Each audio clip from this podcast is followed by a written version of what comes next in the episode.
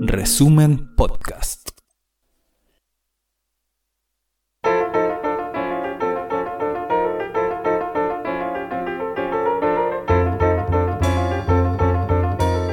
Resumen.cl presenta La crónica de Ruperto Concha. En un tono arrogante y amenazante, el primer ministro británico confirmó el envío a Ucrania de misiles, granadas y bombas de uranio empobrecido para que el gobierno de Volodymyr Zelensky bombardee las zonas orientales de Ucrania, cuya población es mayoritariamente rusa y pro-rusa. ¿En qué consiste ese uranio empobrecido que la OTAN está proporcionando a Ucrania para revitalizar su fracasado contraataque frente a Rusia?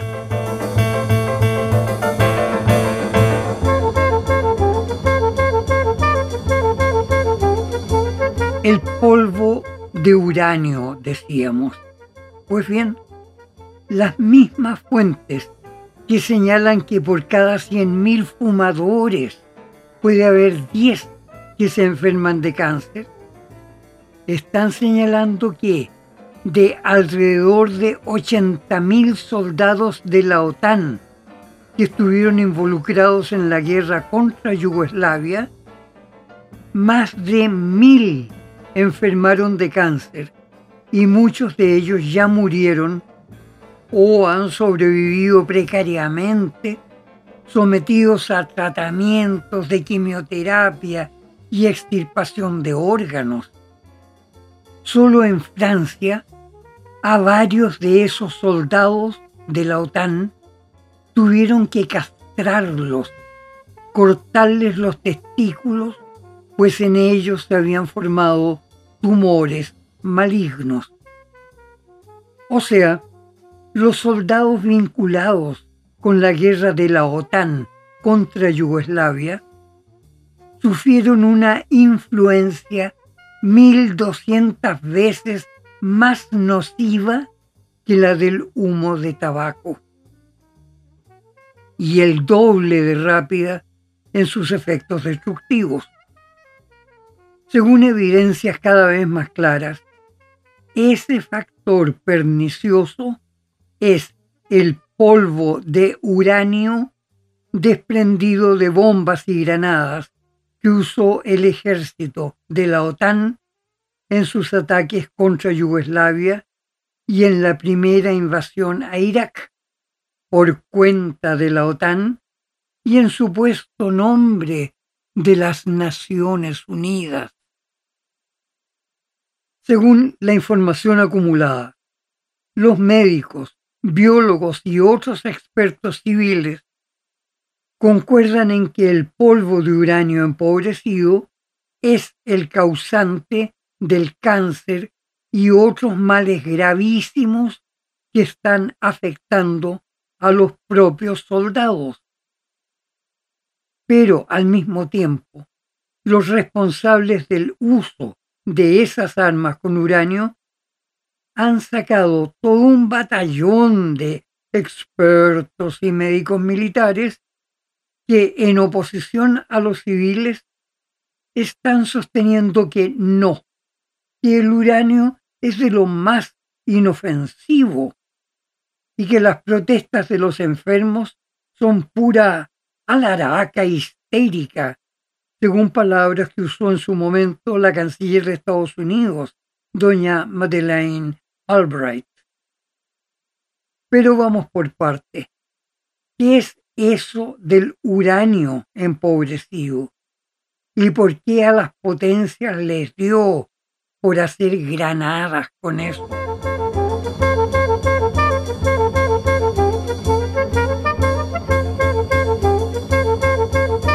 El uranio es un metal que tiene varias características especiales. La más notoria es su radioactividad. En su estado natural es químicamente inestable y por sí mismo emite partículas subatómicas y muy lentamente va convirtiéndose en plomo. Cuando se junta una cantidad suficiente de uranio puro, se produce lo que llaman una masa crítica y se desata una explosión atómica. Las bombas atómicas de uranio se hacen explotar por el simple procedimiento de unir dos mitades de una bola de ese metal, para reunir así la cantidad necesaria que produzca masa crítica. Cuando las dos mitades se juntan, la bomba explota en forma espectacular, como pudieron apreciarlo antes de morir los 200.000 japoneses que vivían en Hiroshima cuando Estados Unidos les tiró encima la primera bomba atómica. Con el objeto de hacer bombas atómicas más chiquitas, compactas y cómodas de usar, las potencias desarrollaron la técnica de enriquecer el uranio, aumentando su inestabilidad y su radioactividad. Con eso, la masa crítica explosiva puede ser menor sin perder por ello su potencia destructora. Fue entonces que a algunos técnicos militares se les ocurrió que así como el uranio puede enriquecerse para aumentar su radioactividad, también podría empobrecerse a fin de aprovechar sus otras cualidades de uso bélico. El uranio empobrecido pierde gran parte de su radioactividad, lo que lo hace menos peligroso de manipular y evita que haga explosión cuando se junta una cantidad suficiente.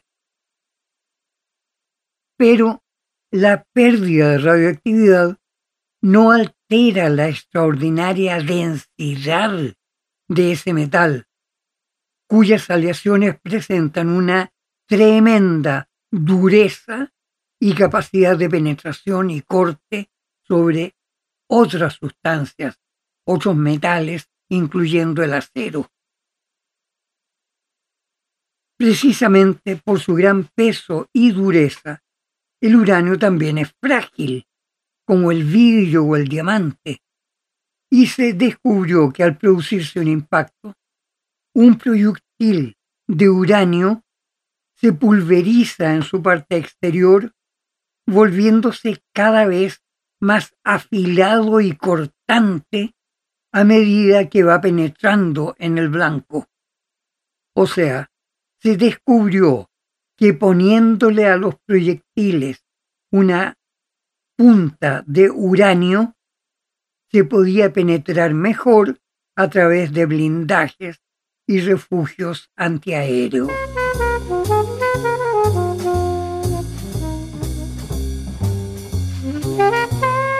Al mismo tiempo que Estados Unidos, otros países como Rusia y Suiza estudiaron la tecnología del uranio empobrecido. Los suizos simplemente optaron por no usarlo. Lo consideraron peligroso y socialmente pernicioso. En cuanto a los rusos, los soviéticos en aquella época, estos, en vez de hacer proyectiles, prefirieron aprovechar la dureza del uranio para fabricar blindajes defensivos. Los norteamericanos, en cambio, centraron sus esfuerzos en hacer granadas y bombas de mayor penetración. Durante la primera guerra del Golfo, la prensa de Estados Unidos se vanaglorió de haber lanzado bombas capaces de penetrar a más de 30 metros de profundidad bajo el suelo, atravesando protecciones de acero y hormigón para alcanzar los refugios en que se habían asilado las esposas y los hijos pequeños de los jerarcas del gobierno de Irak. Incluso lograron matar allí a uno de los hijos chicos del dictador Saddam Hussein. Los nuevos proyectiles con uranio pasaron a ser el último grito de la moda en la parafernalia homicida.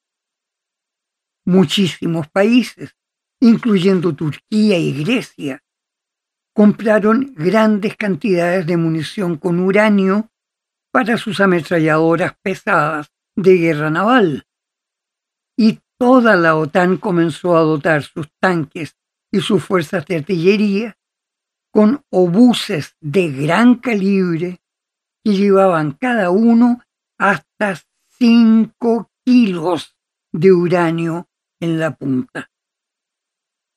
Los ejércitos de Gran Bretaña y Francia se equiparon con esas armas y ya en 1997 los arsenales británicos contaban con grandes depósitos de bombas y granadas de uranio.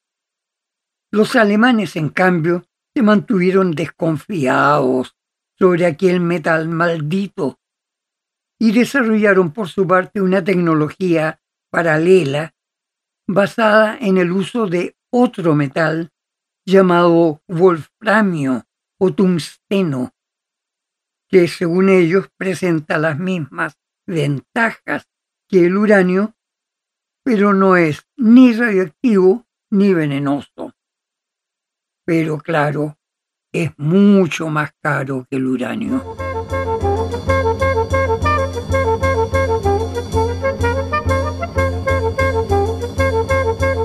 Dicen que lo mismo que la virginidad, los pudores militares se acaban después de la primera vez. Los norteamericanos comenzaron el uso práctico de sus armas de uranio para matar iraquíes. Claro, los iraquíes no eran una nación emblemática y para los que no eran iraquíes, el asunto no parecía tener mucha importancia. Pero después de los iraquíes vinieron los yugoslavos. En la angosta faja de tierra que es Yugoslavia, los aviones de Estados Unidos lanzaron más de 40.000 bombas y granadas con uranio empobrecido, desde Bosnia hasta Kosovo. Cuando llegaban a acertarle un blanco militar, los resultados, claro, eran estupendos. Pero lo malo es que, hábilmente engañados por los serbios, la inmensa mayoría de las bombas de la OTAN caían o bien sobre blancos falsos, destruyendo tanques de plumavit, o bien sobre puentes, colegios, hospitales y medios periodísticos.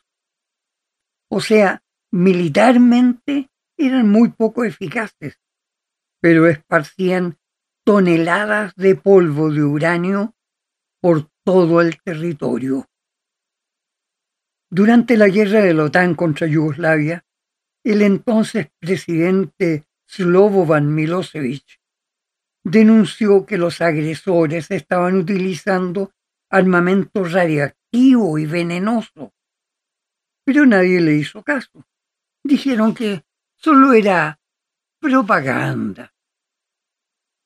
En Bosnia también las autoridades dieron a conocer un sospechoso aumento de los casos de varias formas de cáncer muy maligno en la población civil de las zonas bombardeadas con uranio.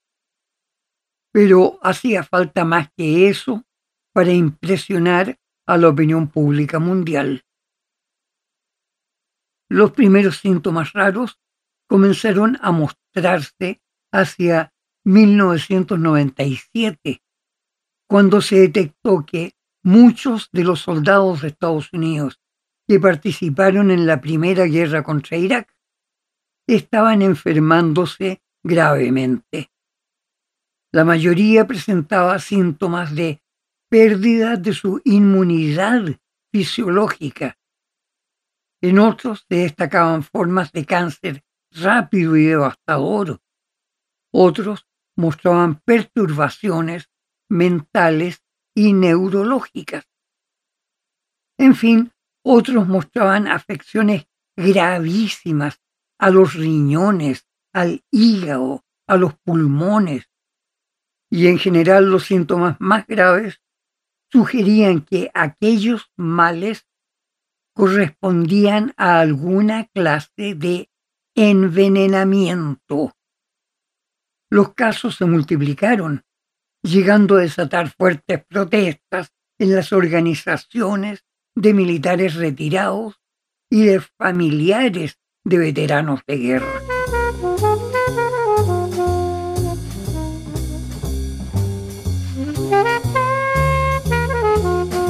Al principio, el alto mando militar de Estados Unidos dijo que los soldados afectados habrían recibido emanaciones de armas químicas misteriosas del ejército iraquí. Después, cuando ese cuento se hizo insostenible, comenzaron otras explicaciones. Que las tropas de Estados Unidos habrían destruido depósitos de gases tóxicos sin tomar las debidas precauciones. Incluso se dijo que los males se originaban en el supuesto uso de antídotos para la guerra química que habrían salido tan malos como la carabina de Ambrosio. Finalmente, a ese llamado síndrome de la guerra del Golfo, terminaron por echarle tierra después de consolar a los enfermos y sus familias, repartiéndoles buenos fajos de billetes de 100 dólares cada uno. Al cabo de algún tiempo dejó de hablarse del asunto, hasta que en Italia la Asociación de Veteranos de Guerra formuló sus primeras denuncias sobre el alto número de ex soldados que habían participado en las guerras contra Yugoslavia y que ahora estaban enfermos de cáncer. Ya en enero del mismo año, los muertos habían superado la docena y las cifras de los veteranos de guerra señalaban un número todavía mayor y los enfermos de cáncer eran centenares. En Francia, Bélgica, Alemania y Portugal fueron reportados otros casos similares y pronto se estableció, por un lado, el hecho de que los enfermos habían manipulado armamento con uranio o bien habían estado en lugares de Yugoslavia donde cayeron esos proyectiles con uranio empobrecido. La noticia se extendió de boca en boca y ya los medios de prensa, sobre todo en Estados Unidos, dejaron de hacer referencias sobre eso. Y al final se quedaron calladitos. Fueron las asociaciones de excombatientes y los partidos políticos los que hicieron imposible mantener tapado aquel asunto. En Portugal, todos los partidos de izquierda requirieron al gobierno exigir a la OTAN no solo la información completa y detallada sobre el uso de armamento de uranio, además pidieron la suspensión indefinida y total del uso de esas armas con uranio empobrecido.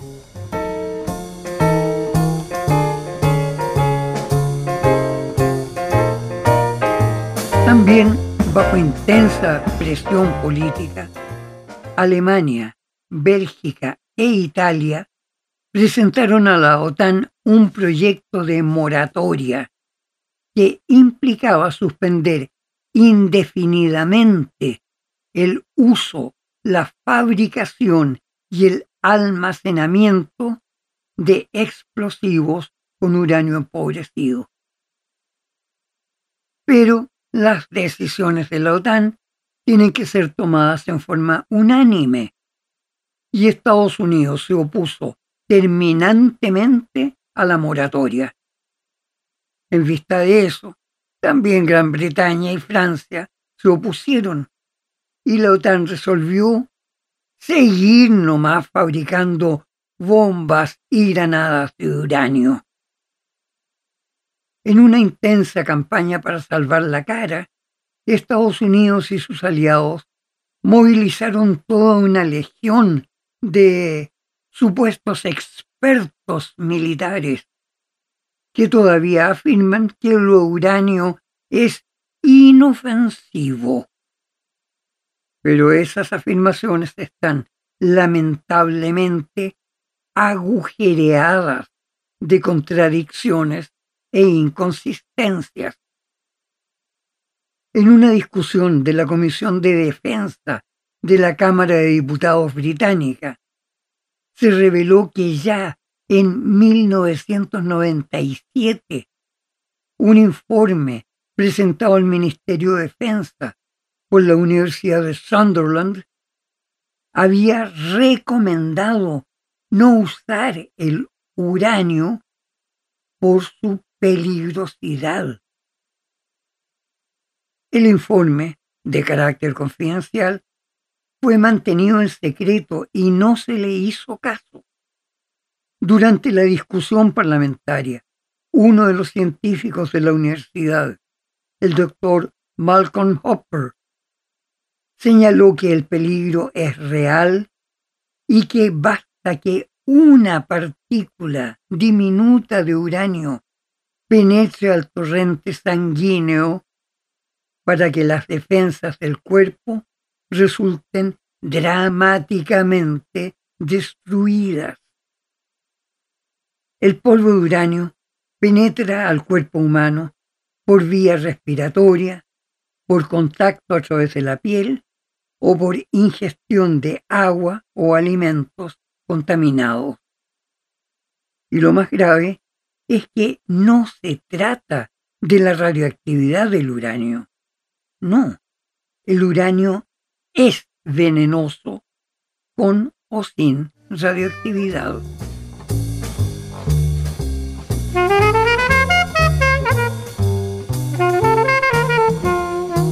Los mismos defensores del uranio caen en contradicciones.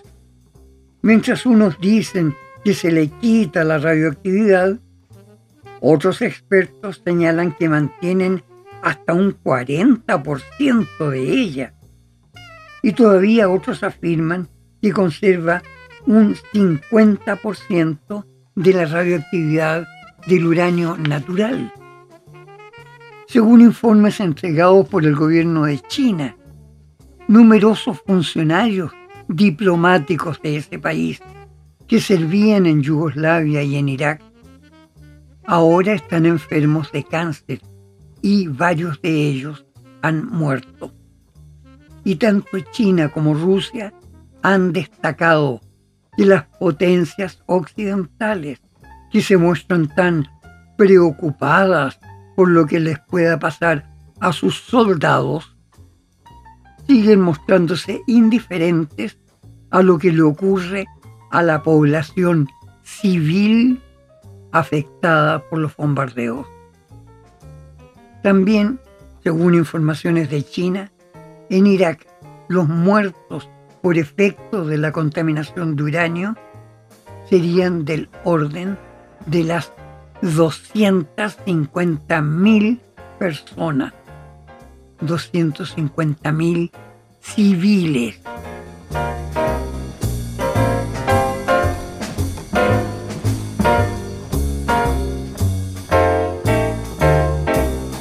Ya en 2001, las Naciones Unidas analizaron la situación creada por las armas de uranio. También el Parlamento Europeo solicitó sesiones especiales para estudiar las violaciones a las leyes internacionales que pudieran haberse perpetrado. Pero todo el revuelo mundial terminó bajando como baja una polvareda. Aunque la polvarea sea de uranio. Y no solo eso, ahora Gran Bretaña y Estados Unidos orgullosamente han confirmado el envío de bombas y misiles de uranio empobrecido para el ejército ucraniano. Armas que serán lanzadas por el ejército ucraniano sobre el propio territorio de Ucrania, donde por cada soldado ruso hay más de mil civiles ucranianos que son rusos o pro-rusos. Pero en fin, ellos solo son civiles. Para la OTAN al parecer no tienen mucha importancia. Hasta la próxima gente amiga. Cuídense. Hay peligro.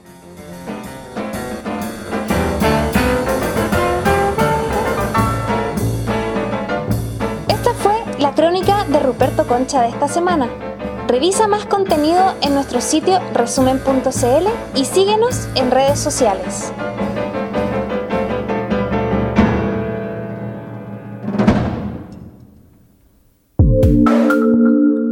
Resumen Podcast.